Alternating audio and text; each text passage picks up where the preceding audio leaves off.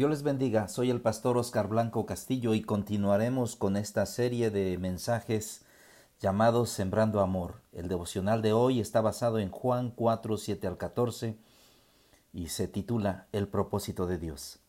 Dice la palabra de Dios. Si me conocieseis, también a mi Padre conoceríais, y desde ahora le conocéis y le habéis visto. Felipe le dijo, Señor, muéstranos el Padre y nos basta. Jesús le dijo, ¿Tanto tiempo hace que estoy con vosotros y no me has conocido, Felipe? El que me ha visto a mí ha visto al Padre. ¿Cómo pues dices tú, muéstranos el Padre? ¿No crees que yo soy en el Padre y el Padre en mí? Las palabras que yo os hablo no las hablo por mi propia cuenta, sino que el Padre que mora en mí, él hace las obras. Creedme que yo soy en el Padre y el Padre en mí.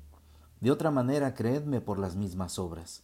De cierto, de cierto os digo, el que cree en mí, las obras que yo hago, él las hará también, y aún mayores hará, porque yo voy al Padre. Y todo lo que pidiereis al Padre en mi nombre, lo haré, para que el Padre sea glorificado en el Hijo. Si algo pidiereis en mi nombre, yo lo haré. Decimos que conocemos a las personas. Nos gusta que sepan nuestros gustos y que coincidamos, pero en realidad lleva años conocer a alguien. Pero, ¿qué te parece si conociéramos a Dios? En este pasaje Jesús le dice a sus discípulos que al verlo a Él, también han visto al Padre, pero también habla de conocimiento, y esto es más profundo. Conocemos a Dios a través de relacionarnos con Jesús. Veamos tres cosas que vino a revelarnos Jesús del Padre. En primer lugar, Jesús vino a revelarnos al Padre. Dice la palabra de Dios, si me conocieseis, también a mi Padre conoceríais y desde ahora le conocéis y le habéis visto. Juan lo cita en el Evangelio según San Juan capítulo 1 versículo 18 y dice, A Dios nadie le vio jamás. El unigénito Hijo que está en el seno del Padre, Él le ha dado a conocer. Esto es, Jesús es el que ha dado a conocer al Padre. ¿Qué es lo principal que de Dios quiere revelar Jesús? Esto es, Juan 3:16 es el, es el pasaje central de toda la Biblia, porque de tal manera amó Dios al mundo que ha dado a su Hijo unigénito, para que todo aquel que en él cree no se pierda, mas tenga vida eterna. ¿Qué quiere revelarnos Jesús del Padre Celestial? Que Dios es amor, que Dios se interesa en nuestra salvación, porque dio a su Hijo Jesucristo para que muriera en la cruz por nosotros, que Dios nos quiere a su lado, que Dios quiere llevarnos a la gloria. Para eso nos da vida eterna. Los discípulos estuvieron como tres años, noche y día, con Jesús, hasta el punto en el que el Evangelio de Juan nos dice que reveló siete señales para que conocieran que Jesús es el Cristo y para que creyendo tuvieran vida en su nombre.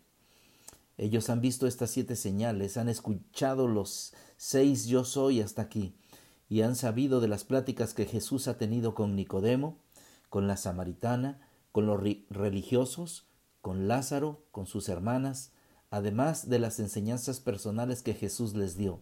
Les lavó los pies, tomaron la última cena. Todo esto debió servir para conocerle. Pero los discípulos estaban aturdidos por los acontecimientos y necesitaban más confianza en Jesús. Necesitaban ejercer su fe. Es lo que quiere Jesús darnos, confianza en Él. Y la base de nuestra, confianza, nuestra confianza está basada en lo que Él hace y lo que Él ha hecho por nosotros. Deberíamos tú y yo llevar un diario, un registro de las intervenciones de Dios en nuestra vida. Así cada vez que te sientas mal, debes ir a tu diario de bendiciones, abrirlo y ver lo que Dios ha hecho en el pasado por ti. Es más, si tienes una prueba tan dura, una situación tan dura que estás viviendo, entonces debes ir a tu diario y ver las situaciones difíciles que han pasado en tu vida y luego ver cómo es que se han superado esas situaciones y cómo es que Dios ha ayudado. Y en fe podrías decir, esta situación que estoy viviendo hoy pasará con la ayuda de Dios y con la ayuda de Dios saldré adelante. Gracias Dios. También nos habla del máximo deseo de todo creyente. Dice el versículo 8.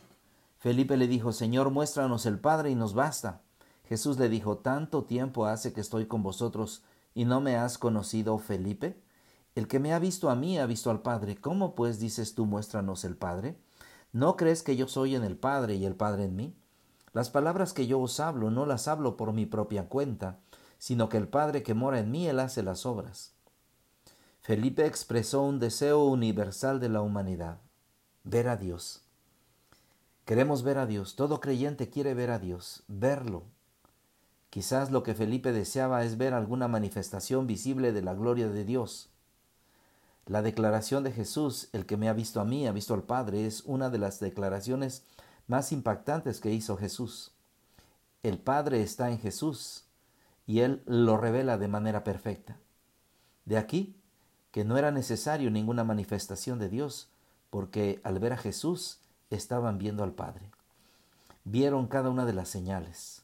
Dice la palabra de Dios en Juan 20, 30, 31, hizo además Jesús muchas otras señales en presencia de sus discípulos, las cuales no están escritas en este libro, pero éstas se han escrito para que creáis que Jesús es el Cristo y para que creyendo tengáis vida en su nombre. En tercer lugar, lo que quiere revelarnos es la unidad de Jesús con el Padre. Dice el versículo 11 al versículo 14. Creedme que yo soy en el Padre y el Padre en mí. De otra manera, creedme por las mismas obras. De cierto, de cierto os digo, el que cree en mí, las obras que yo hago, él las hará también, y aún mayores hará, porque yo voy al Padre.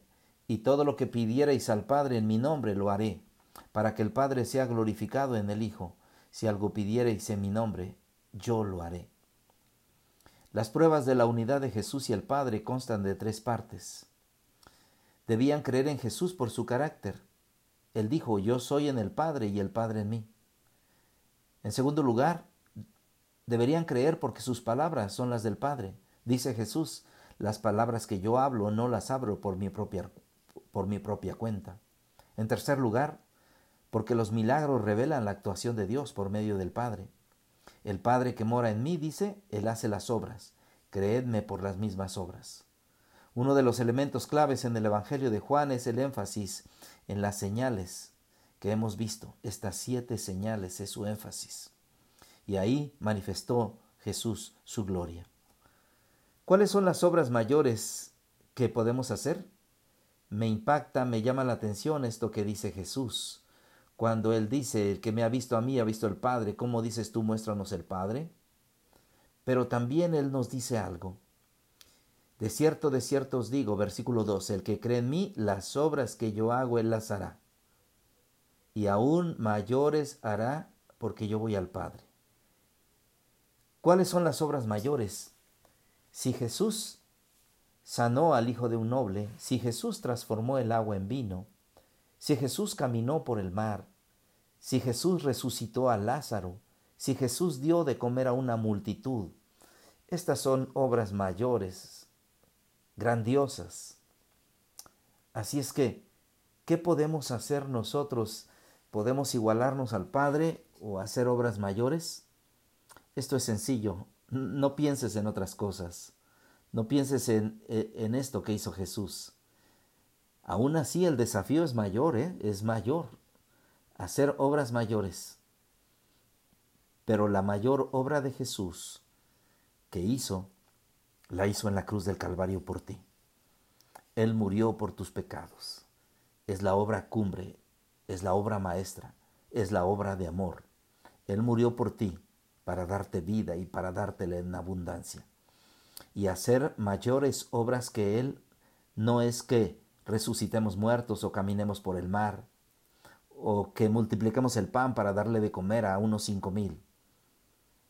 No es eso sino la obra mayor es que nosotros prediquemos de Cristo y que muchas personas vengan al conocimiento de Él, que muchos que sufren sean consolados, que muchos que ahorita están con este problema de la pandemia hallen paz en Jesús, que muchos de los que tienen miedo y terror puedan en este momento tener la confianza y la tranquilidad que todo está en las manos de Dios.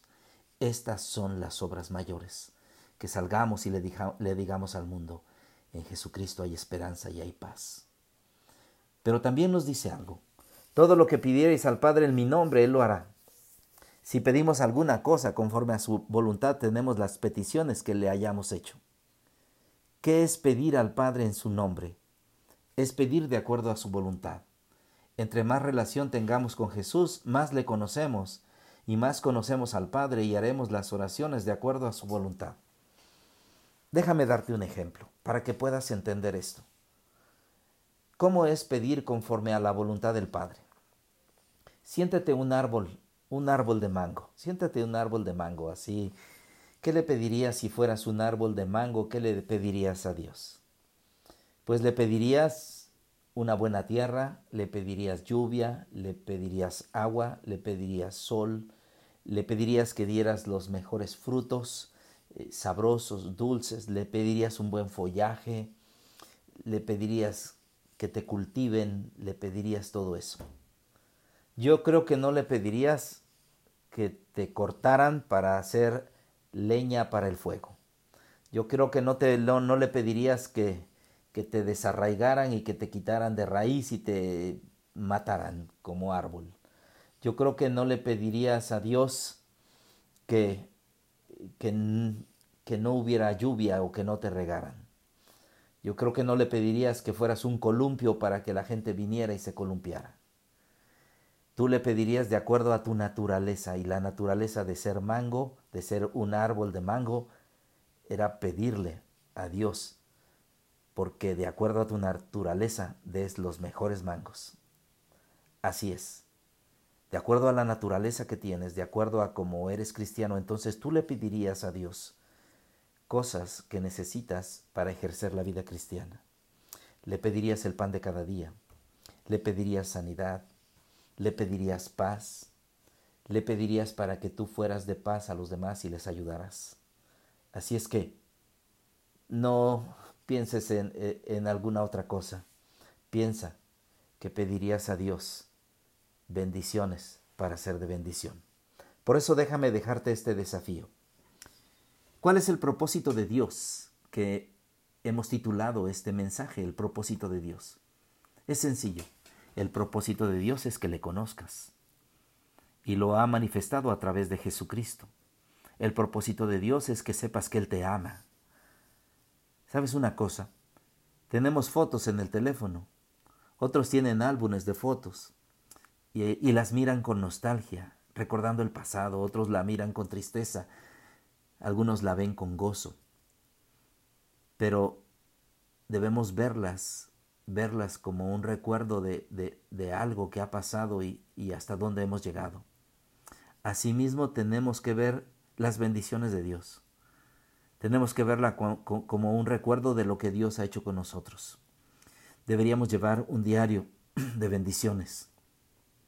Deberíamos escribir en una libreta o dictárlelas a tu teléfono inteligente o ponerlas ahí en tu teléfono, en las notas, para que la próxima vez que enfrentes una jornada difícil, mires las bendiciones y veas de dónde te ha sacado Dios y veas todo lo que Dios te ha ayudado a superar, cómo has seguido adelante.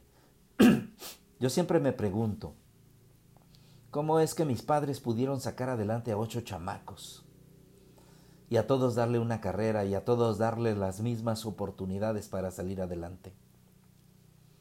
¿Cómo es que tú has llegado donde estás? Con la ayuda de Dios y de un ser querido. Alguien te tuvo que ayudar. ¿Cómo has salido adelante? Puedes pararte un momento, seas joven, seas grande, seas viejo, seas adulto, seas anciano, seas mamá, seas, este, la edad que tengas, tú tendrás que recordar y decir cómo he llegado hasta este punto. Sin duda que he sido bendecido. Así es que la próxima vez que te sientas mal, mira, mira en tu cuaderno de bendiciones, mira en tu recuerdo de bendiciones y verás que esto que estamos pasando el día de hoy va a pasar y nos vamos a acordar de esto como aguas que pasaron, como dijo Job. Así es que Jesús vino a este mundo para mostrarnos que Dios nos ama. Dios es amor. Yo recuerdo cuando yo me portaba mal y mi abuela me decía, si te portas mal, Dios te va a castigar. Pero cuando comprendí que Dios me ama y que Dios no me castiga, entonces es maravilloso para mí, porque Dios te ama. Dios no te castiga. Dios te ama y Dios quiere lo mejor para ti. Y lo mejor para ti es que le conozcas. Y que conozcas que si llegas a morir, si algún día vas, irás a la presencia de Dios, porque Cristo Jesús vino al mundo para que conocieras del amor de Dios. Así es que decimos que la formación de un bebé en el vientre y el nacimiento es un gran milagro. Así también lo es el nacimiento espiritual. El aceptar a Cristo, el ser llamados hijos de Dios, es la manifestación del amor de Dios. Podemos ver a Dios a cada instante. Sea observador. Véalo en la naturaleza. Los cielos cuentan la gloria de Dios. Véalo en su familia, en cada uno de sus hijos. Véalo en sus padres. Véalo en su esposa. Véalo en su esposo. Vea cada una de las bendiciones de Dios. Y se convertirá en portador del amor de Dios. Sembrará la paz y no falsas noticias no sembrará la duda, será bendecido y será de bendición. Verá a Dios cada día y tendrá paz e impartirá paz. Será un hombre de paz. Y ahora sí podemos decir feliz jueves, pero podemos decir bendecido jueves. Que Dios te bendiga en este jueves o eres de bendición. Gracias a Dios. Que Dios le bendiga.